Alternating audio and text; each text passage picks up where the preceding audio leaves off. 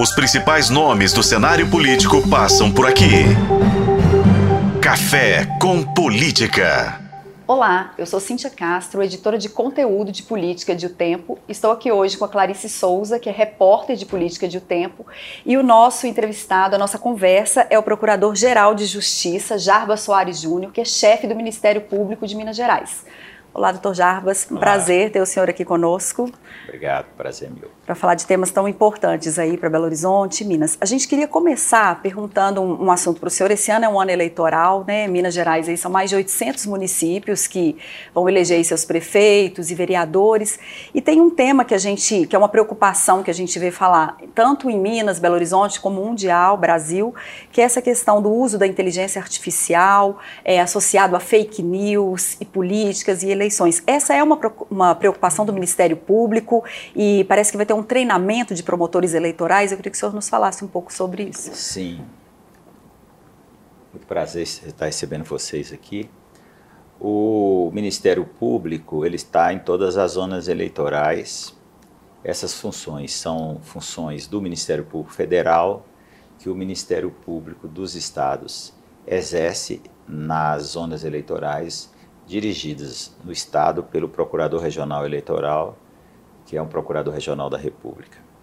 Nossa instituição tem qualificado a, o trabalho das promotoras e dos promotores eleitorais há muitos anos. Na véspera da eleição, no ano da eleição, nós temos uns eventos para debater essas questões que vão ser comuns a todos os municípios e nos preparar para a eleição. Nós temos, ah, logicamente, a jurisprudência, os livros, mas também temos as resoluções do TSE que balizam a atuação do Ministério Público. Esse tema da inteligência artificial é uma questão mundial, é um fenômeno.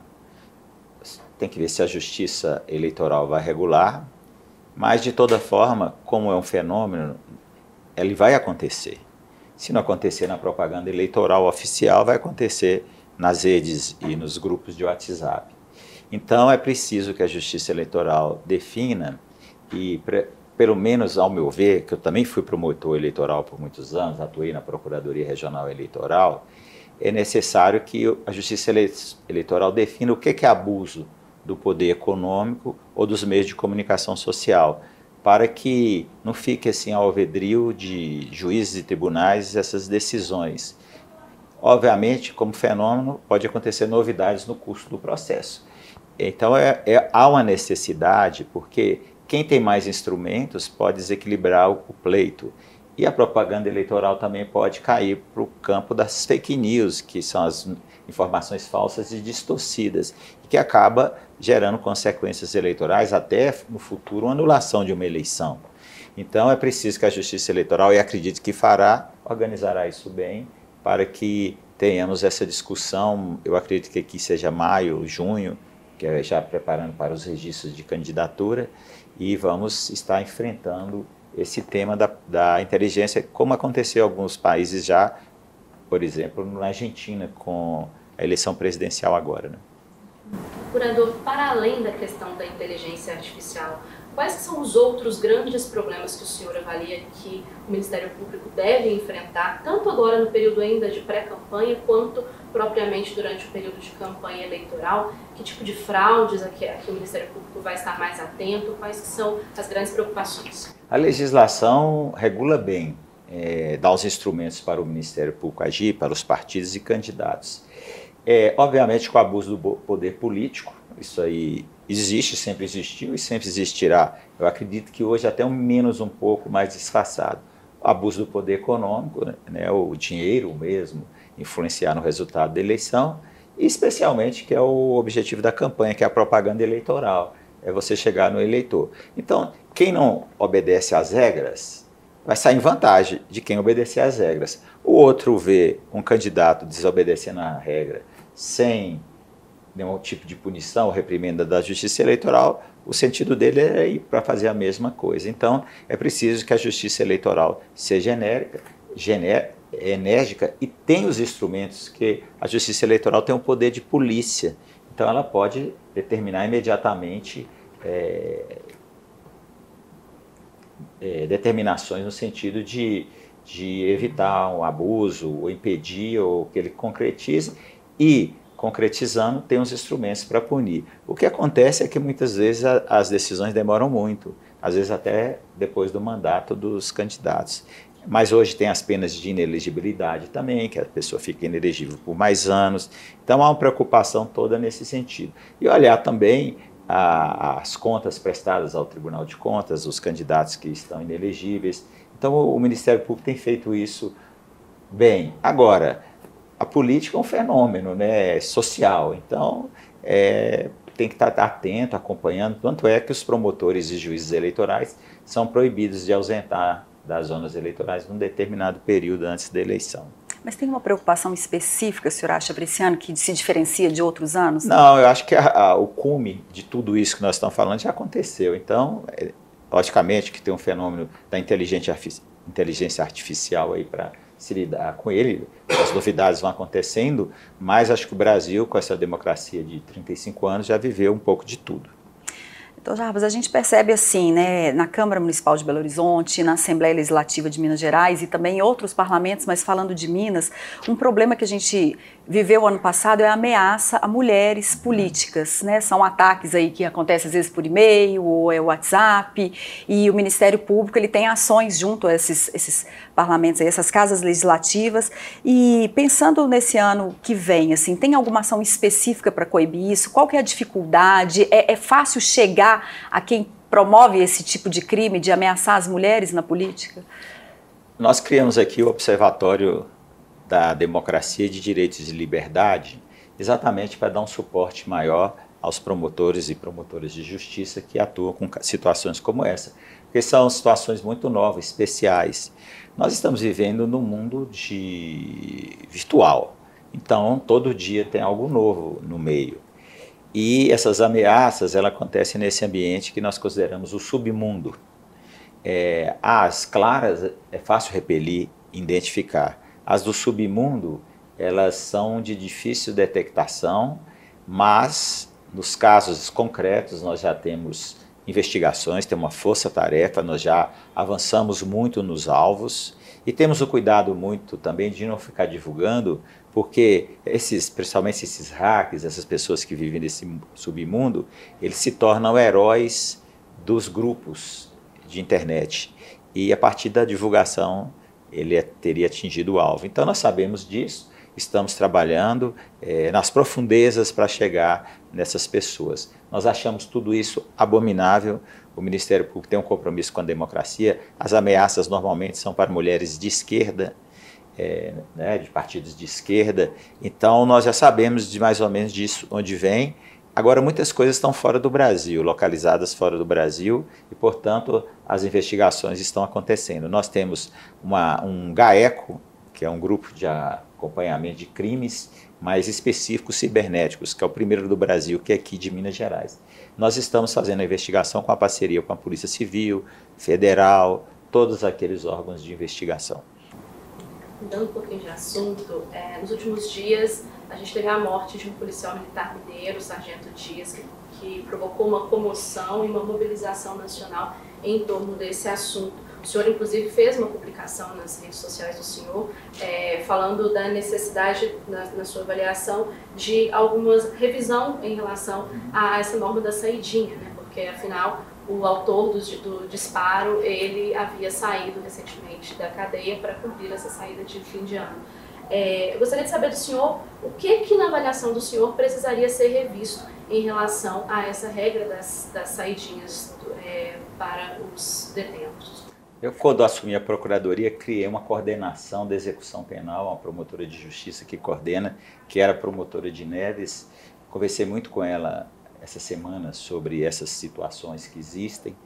A legislação ela busca um objetivo muito importante, que é ressocialização dos, dos condenados, dos presos. Isso é muito importante. A, a pena ela tem que ter duas faces, a punição, mas também a recuperação da pessoa.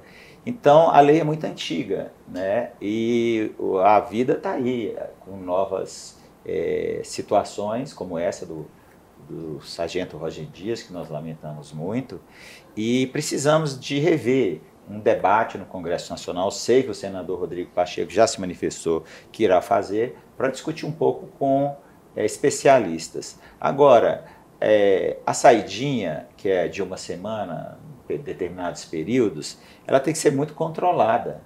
É, a pessoa sai, não volta, e aí só acontece a morte do sargento Dias que ah, vai, vamos ter operação para trazê-lo de volta. Eu acho que tem que ter um sistema que detecta imediatamente que a pessoa não voltou. E ter um, um filtro maior nessas liberações das pessoas, porque às vezes as pessoas não estão preparadas ainda para voltar à rua. E aí já num contexto maior, fora desse, desse debate, o que, que será essa pessoa depois que cumprir a pena? Ela vai voltar ao crime, ela vai voltar a viver. Então, o Estado tem que criar oportunidades. E uma preocupação muito grande, quando eu criei esse órgão aqui, são as situações que existem no sistema penitenciário. Tem determinados lugares que são verdadeiras masmorras, como disse o ex-ministro Eduardo Cardoso com razão, e era ministro responsável por essa pasta. Então, Minas já avançou muito no sistema eh, de execução penal, mas nós precisamos, na prática, rever alguns critérios, e aí é um chamamento para o Ministério Público, para o Poder Executivo, Legislativo, Judiciário, a própria Defensoria Pública, quando vai requerer, já que deixou de ser uma, um advogado dativo, hoje é uma instituição de Estado, para também fazer os seus filtros, porque senão nós vamos aconte vão acontecer situações como essa e as pessoas vão estar despreparadas para irem às ruas mesmo que seja em determinado período. Então precisa do, haver um debate maior e uma revisão da lei. Toda lei ela precisa estar em constante revisão, porque o fenômeno social vai se modificando. E esse é um caso específico. E eu até fiz uma, uma, uma lembrança do, do sargento Roger Dias, que talvez uma lei que chamasse Sargento Roger Dias, para nós lembrarmos sempre que tem uma consequência a, as decisões que nós tomamos, as manifestações do Ministério Público, as ordens judiciais, a legislação que é feita, a, a política penitenciária. E nós temos uma, hoje uma, uma população carcerária muito grande e são verdadeiras bombas é, prontas para explodir a qualquer momento. Nós avançamos muito no sistema penitenciário de Minas Gerais, acabando com as cadeias, mas nós temos que avançar muito mais ainda. Então, o que eu acho que as, as instituições têm que fazer, os poderes, é essa reflexão e um debate da lei e atualização dela será muito útil. Os promotores é, recorrem muito de decisões judiciais, para o tribunal. O tribunal muitas vezes acolhe as nossas teses, outras vezes nós conseguimos reverter só no Superior Tribunal de Justiça. Aí não é uma questão de ser bonzinho ou não, é ter o cuidado na hora de tomar decisões, porque elas têm consequências. Quando o senhor fala de ter filtros, é, da forma que é feita hoje, tem algum momento que há alguma falha nesses filtros? Onde que estaria essa falha de talvez estar liberando presos que não deveriam ser liberados por causa do histórico de periculosidade? Seria isso? Assim, é, o, o, o, o, sistema, é, existe a legislação, todos sabemos quais são os períodos dessas liberações, então é, chega o volume de requerimentos muito grande aos juízes, é, os promotores, é, tem, tem dia que recebem mais de mil processos por dia para tomar decisões. Agora, é, nós temos que fazer uma cadeia para um estudo melhor, porque as pessoas, eu acho que as pessoas devem também é, viver esse período de adaptação ao mundo lá fora. Mas nós temos que ter cuidado, porque às vezes as pessoas não estão preparadas para isso ainda. Então, esses estudos têm que ser feitos. E os promotores que estão nas cidades, que são sedes de penitenciárias, eles têm hoje aqui a, o auxílio de Belo Horizonte, o acompanhamento da coordenação estadual, é, com todos os tipos de instrumentos para eles trabalharem. Agora, o caso do sargento Roger Dias mostra que o sistema é falho. É, doutor Jardim, falando sobre a questão do combate à corrupção, é, o Ministério Público tem a Unidade de Combate ao Crime e Corrupção, que foi um órgão criado, não sei se há uns dois anos, mais ou menos, e ele leva o nome, inclusive, do promotor, né, o Francisco Lins do Rego, que foi assassinado quando estava numa investigação sobre adulteração, máfia de combustíveis e tudo. Foi em 2002 o assassinato dele. De lá para cá, o que, que o Ministério Público aprendeu com isso? O que, que mudou no, em relação a essa questão do combate à corrupção e esses crimes? Mudou muito, né? É, aquele aquele problema que teve com Chico, aquele assassinato do Francisco Lins, ele nos despertou que nós não éramos mais o Ministério Público romântico da década de 80, 70, 50, 60. Que os crimes mais graves não são é, os crimes de júri, são os crimes de júri que estão com as organizações criminais, criminosas por trás. E hoje, a maioria dos crimes de homicídio, que é o crime mais grave, é, são de rixas de gangues. Então, nós precisamos, nesse período, de fazer essas adaptações. Essa unidade de combate ao crime e à corrupção, a UCC, o que, que ela fez? Todos esses órgãos que foram criados, nós concentramos num prédio único, com todas as áreas específicas que são relacionadas às investigações, a competência originária, crime organizado, patrimônio público, crime cibernético. Então, é uma nós estamos ali buscando uma unidade entre esses vários órgãos, essas várias faces de atuação do Ministério Público. E a grande novidade talvez tenha sido a criação dos GAECOS, que começou em São Paulo e hoje está em todo o Brasil, que combate os crimes organizados. Agora, os crimes de corrupção, é, nós temos trabalhado combatendo incessantemente a eles e com muitos resultados.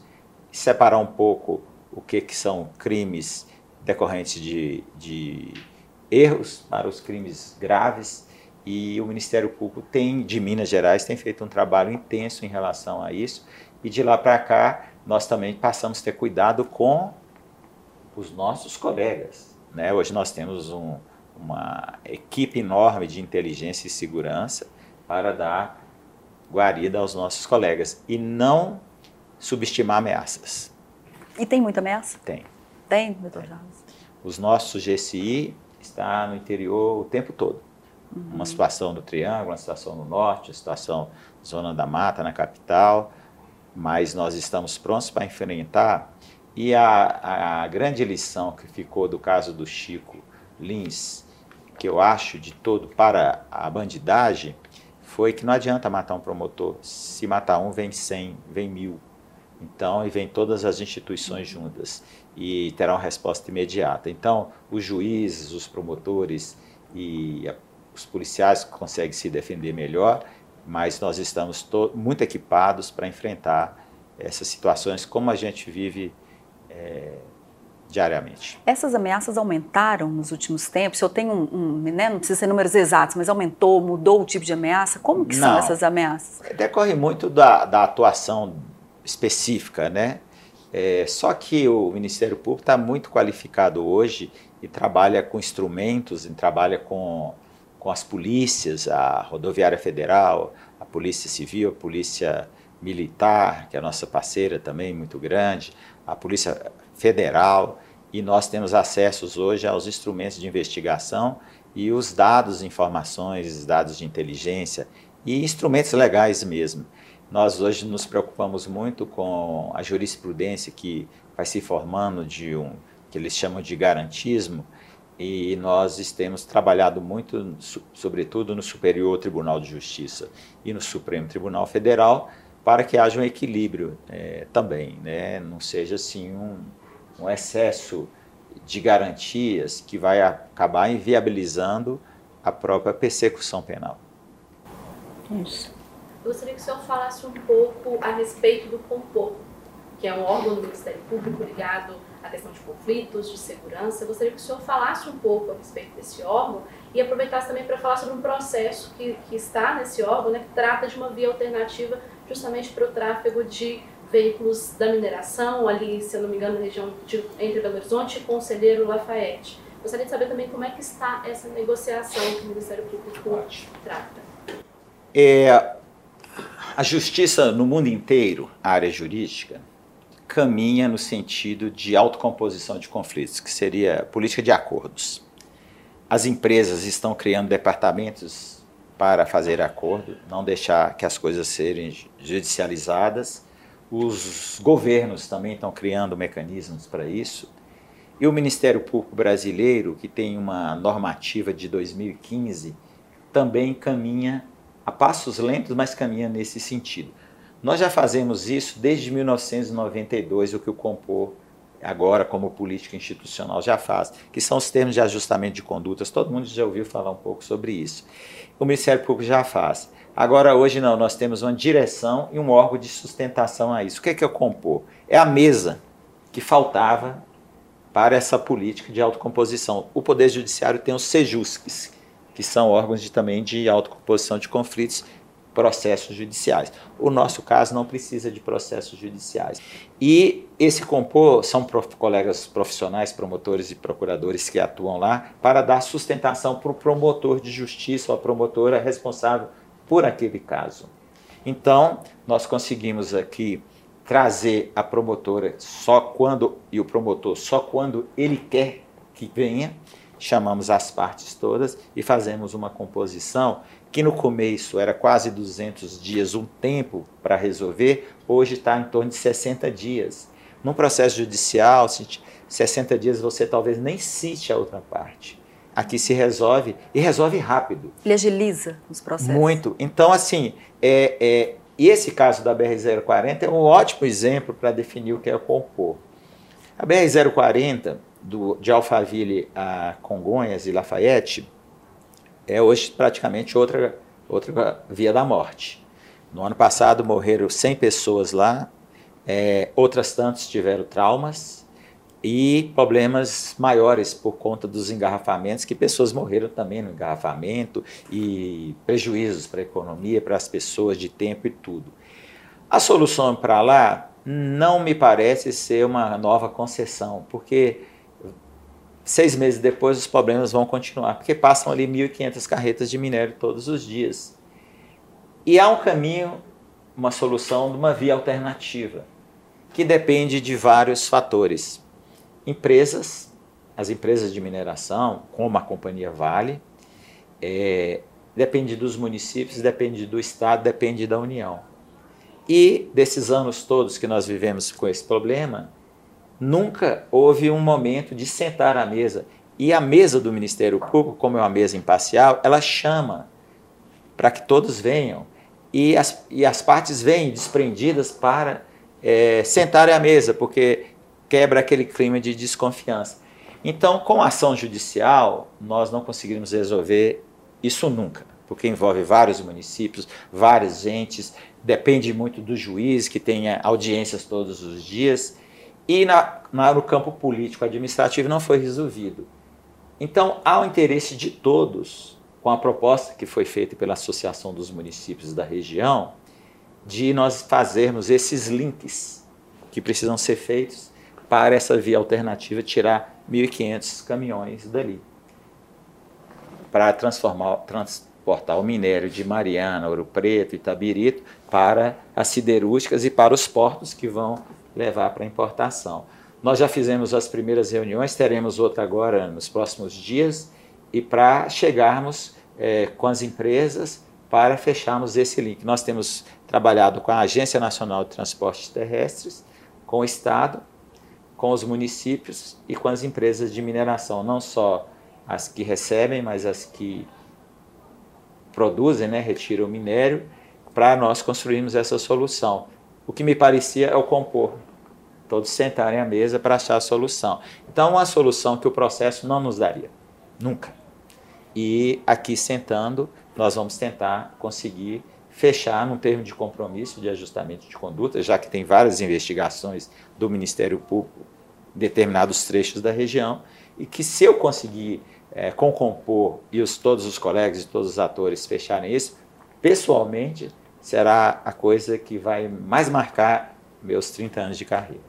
E o senhor acha que isso é, tem um prazo também para concluir assim essa acho, via? Se eu, se eu, eu acho assim, nós, nós vamos sentar, porque me parece que precisa é, ligar asfalto até ali, uma linha férrea até ali. A base já existe. A utilização de um, de um porto seco para as empresas mandarem seus minérios.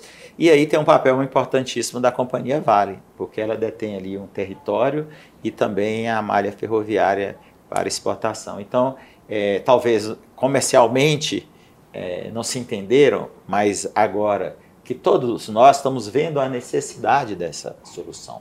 Porque não é, não é admissível que um trecho de menos de 50 quilômetros tenha morrido 100 pessoas por conta de algo que pode ser resolvido. Então, Mas, e demora, parece... se eu acho, essa via? É, aí depende muito, porque tem, tem coisas que vão ficar para o Estado, tem coisas que vão ficar para a União, tem coisas que vão ficar para a empresa, tem coisas que vão ficar para o município, tem a concessão. Aí quando a concessão vier e a via for restaurada, os municípios também estão se dispondo a fazer rotatórias, tem pontos de estrangulamento da via. Então, assim, há um pouco de todo mundo e nós estamos trabalhando para buscar essa solução e vejo, não tenho segurança que isso vai acontecer, porque não depende só do Ministério Público, mas tenho certeza que com processos judiciais nós não vamos conseguir. Será muito difícil, até porque tem recursos, recursos e recursos, e aí muda governo, muda gente, eu mesmo saio no final do ano, então já sai um personagem, sai outro, mas eu acredito que nós conseguimos chegar numa conclusão até no primeiro semestre. Então, já, assim, eu queria duas últimas perguntinhas para a gente finalizar. Uma, uma, é uma opinião rápida mesmo do senhor, no âmbito é, questão nacional. Como que o senhor vê a indicação do Flávio Dino para o STF e do ex-ministro, né, Ricardo Lewandowski, voltar para ir para o Ministério da Justiça? Olha, a indicação do ministro do Supremo é uma prerrogativa do presidente da República. Vamos pegar os três últimos ministros indicados: o ministro Cássio Nunes Marques, o ministro André Mendonça, indicados pelo presidente Bolsonaro. Houve críticas às nomeações de ambos, são ministros que estão lá e são ministros respeitáveis. O ministro Fábio Dino, indicado pelo presidente da República, é prerrogativa dele. O que, é que a Constituição exige? Notável saber, e ninguém pode discutir, não. O ministro Fábio Dino eu conheço há mais de 30 anos, é, tem notório saber, tem, estudei muitos livros dele, é um juiz que foi qualificado, um jurista qualificado é, outro, conduta ilibada, ele tem, é um homem digno. Estava na política, né? mas eu tenho certeza que no momento que ele tirar a, a roupa de senador agora e vestir de juiz, ele se torna um juiz. E ele tem os predicados de juiz, ele foi juiz. Então há, há sempre um contraponto de opiniões, principalmente no país com extremos que nós estamos vivendo, né? É, tudo se critica, até no nacional se critica, bandeira verde e amarela hoje se critica. Então é, ele será criticado, mas pela minha própria experiência, é, quando nós saímos do ambiente e vamos sentar como promotor, nós somos promotores. Você pode ter uma concepção mais progressista, mais conservadora, mas na hora H você será o juiz. O Supremo é um órgão político, jurídico político. Então as decisões são só pesadas, diferentemente no juiz de primeiro grau, que vai só no direito, ele sabe que tem outras instâncias ainda para avaliar a sua decisão. O Supremo é a última palavra, não só na justiça, mas no Brasil é a última palavra. Do ministro Ricardo Lewandowski. É um jurista, né, respeitado, é, tomou decisões no Supremo que sempre, no país polarizado e de críticas, vão se criticar. Quem critica uma decisão que é favorável, por exemplo, ao presidente Lula, se é favorável ao presidente Bolsonaro, não critica a mesma decisão. O ministro Ricardo Lewandowski, ele tem um relacionamento muito bom no âmbito jurídico, não só por Supremo, por ser, ter sido ministro do Supremo, mas também por ser um jurista. Tanto é que ele saiu do Supremo, milhões de oportunidades apareceram para ele, e ele precisará, ao meu ver, lá no Ministério, que é alguma coisa muito importante, porque não é só o Ministério Público, o Ministério da Justiça. Do Ministério da Justiça, o perfil dele encaixa perfeitamente. Agora, segurança pública é outra coisa mais dinâmica. Então vai precisar de muito dinamismo, uma competência, uma equipe muito competente, porque os problemas lá são passivos e diários. E nós precisamos dar resposta na segurança pública, que é muito grande. Então, o ministro da Segurança Pública, ao invés do ministro da Justiça, ele não pode ficar só em Brasília, ele tem que viver o problema nacional. Eu vejo, eu conheço o ministro Lewandowski, que tem participado de eventos com ele aí nesse período de nove meses que ele saiu, ele tem uma jovialidade muito grande ainda. Então, isso é um predicado é, muito forte, que é essa energia para um dia estar em Natal, em Mossoró, no outro dia está em Corumbá, no Mato Grosso do Sul, ou então lá em, nas penitenciárias de, do Rio Grande do Sul, que são as famosas masmorras. Então, é, acredito que o presidente Lula, dentro do critério dele, que a população deu para ele o poder para decidir, ele decidiu no que ele achou que era melhor. Haverá crítica se nomear o Papa Francisco para um cargo hoje no Brasil, haverá crítica. Você sabe disso que será. Eu estou falando concretamente será. Então, eu acho que são, é, academicamente falando, duas pessoas muito qualificadas. Um muda de papel, o outro muda para o outro lado. E um agora é governo, o outro agora é ministro. Ministro, eu tenho certeza que o ministro Flávio Dino deixará nas suas memórias as experiências que viveu para que ele tenha melhores decisões. Mas ele é, na essência, um juiz. E para finalizar, o senhor comentou, né? Esse é o último ano do senhor como procurador-geral de Minas Gerais. Quais são os planos do senhor para depois dessa experiência aí à frente do Ministério Público? O senhor vai continuar no Ministério Público? O senhor pensa, por exemplo, a entrar na política, talvez, ou o senhor ainda não pensou nisso? Quais são os planos? Ah, meu, meu, meu projeto deste ano é concluir o mandato, essas inovações que nós fizemos, que vão ficar um legado aí para a instituição, não só aqui, mas como fora. É, por muitos anos eu trouxe para trabalhar comigo, não são meus amiguinhos, eu sempre levei a sério o que o presidente Tancredo dizia, né? Se você levar os seus amigos para o governo, é, ou seus, seus colegas de governo, seus amigos para o governo, ou seus colegas de governo para o campo de amigos, você terá dois problemas. Seu governo será ruim, suas amizades piorarão. Então, eu não escolhi amigos aqui, são pessoas muito qualificadas que estão comigo. Então, nós queremos concluir esse mandato é, e também dar continuidade ao que foi feito, que realmente nós avançamos muito e o relatório de gestão final vai mostrar isso. Eu sou concursado, sou procurador de justiça, sou muito feliz aqui.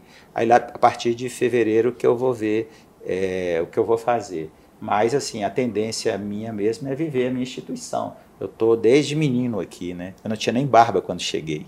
E estou nela aqui e vivi ela intensamente. Não fiz outra coisa. Sequer consegui sair para fazer um doutorado, um mestrado fora do país, porque vivi intensamente o Ministério Público e felizmente tenho assim o um reconhecimento dos meus colegas.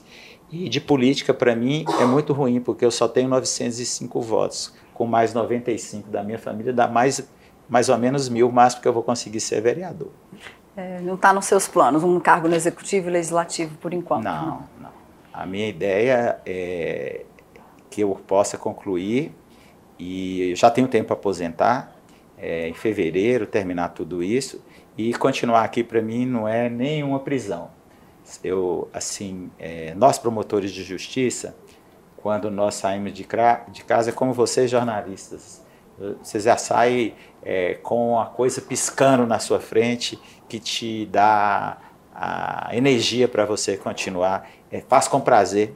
Nós falamos aqui que nós ganhamos para fazer o que nós gostamos. Então é muito bom.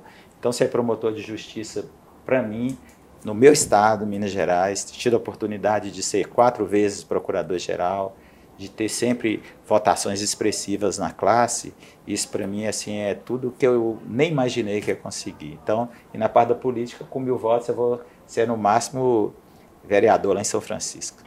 Doutor Jarbas, muito obrigada. Obrigada, Clarice. A gente conversou então com o Jarbas Soares Júnior, que ele é Procurador-Geral de Justiça, chefe do Ministério Público de Minas Gerais.